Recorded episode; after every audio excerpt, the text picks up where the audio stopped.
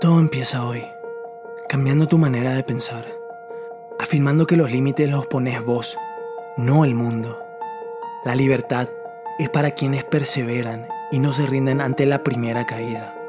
Es mejor fallar intentando que nunca haberlo intentado. Emprendedor no es aquel quien vende su tiempo por migajas de una empresa.